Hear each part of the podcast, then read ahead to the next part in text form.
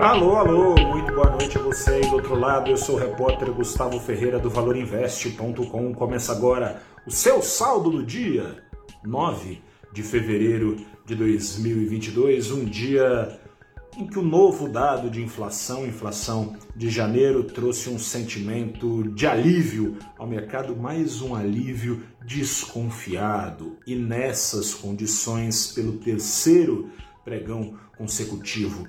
Na semana, o Ibovespa comeu poeira do exterior enquanto as bolsas avançavam com certa expressividade, altas consideráveis na bolsa de Nova York, entre a, as emergentes, na média dos emergentes também com altas importantes. O Ibovespa suava nas horas finais do pregão, chegou até a visitar o campo das pedras, mas subiu 0,2% só ainda assim subiu, começando pela parte do alívio, o IPCA de janeiro ficou em 0,54%. Não é nenhuma maravilha, é o maior dado para o mês desde 2016. Mas desacelerou em relação ao dado de dezembro, que foi de 0,73%. Caso essa toada de arrefecimento se mantenha, sai da frente uma pressão a mais para o Banco Central do Brasil subir a Selic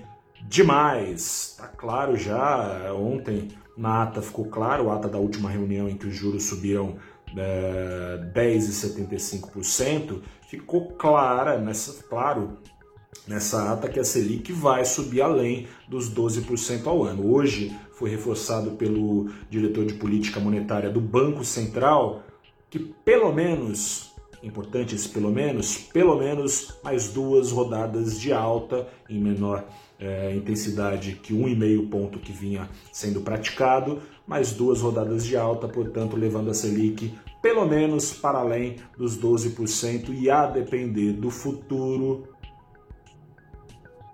para bem além dos 12% ao ano. Antes de falar desse futuro e já falando das desconfianças, esse dado de janeiro permitiu olhar que segue em mais de 70% dos preços praticados na economia brasileira em alta. Quanto maior o índice de difusão da inflação, quanto maior ah, o espalhamento da onda inflacionária, mais difícil para o Banco Central, com os juros, controlar a inflação e mais difícil controlar as expectativas futuras de inflação que tem poder de profecia autorrealizável. Produtores vão remarcando os preços na ânsia de se proteger.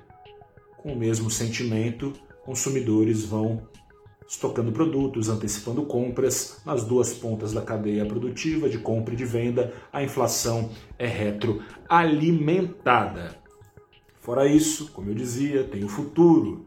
E o Banco Central enfatizou com clareza nessa ata, divulgada pela manhã, e você confere em detalhes no valorinvest.com, que não só a estrada no retrovisor, mas a estrada que virá será fundamental para definir quando a Selic, onde a Selic, em que ponto de parada a Selic vai deixar de subir nessa estrada, na cena externa em especial, está é, o ritmo de alta no, de juros nos Estados Unidos, conforme a inflação em escala global demora a arrefecer, alta de juros nos Estados Unidos, que tem poder de aumentar a atratividade dos títulos públicos americanos, roubando dólares, tirando dólares da economia brasileira. Problema: com maior for o risco fiscal, maior o poder de atração desses títulos. E pelo ronco da cuíca, o risco fiscal tende a ir se agravando ao longo do ano. O presidente Bolsonaro, o governo, vinha hesitando em defender ele próprio, colocando o seu nomezinho ali, o projeto que pretende cortar o imposto de combustíveis, tentando arrefecer com a inflação. Hoje, no Diário Oficial, foi publicado que a PEC, que pretende cortar impostos do diesel, será uma das 45 prioridades legislativas do Planalto para 2022. Ou seja, de certa forma, o governo está dando de ombros ao risco de ser enquadrado pela justiça eleitoral, porque dar benefícios em ano de eleição é crime eleitoral, pode ser enquadrado dessa forma. Além disso, dá de ombros ao próprio Banco Central, que deixou lá, escrito na sua ata, para quem sabe ler, que ideias, projetos de política fiscal, renúncias fiscais, em português claro, desconto em impostos pagos com endividamento pelo governo, podem, no curtíssimo prazo, ajudar a inflação para tão logo, ou quem sabe nem no curto prazo, é, ter efeito, porque a alta do risco fiscal se traduz em alta do dólar.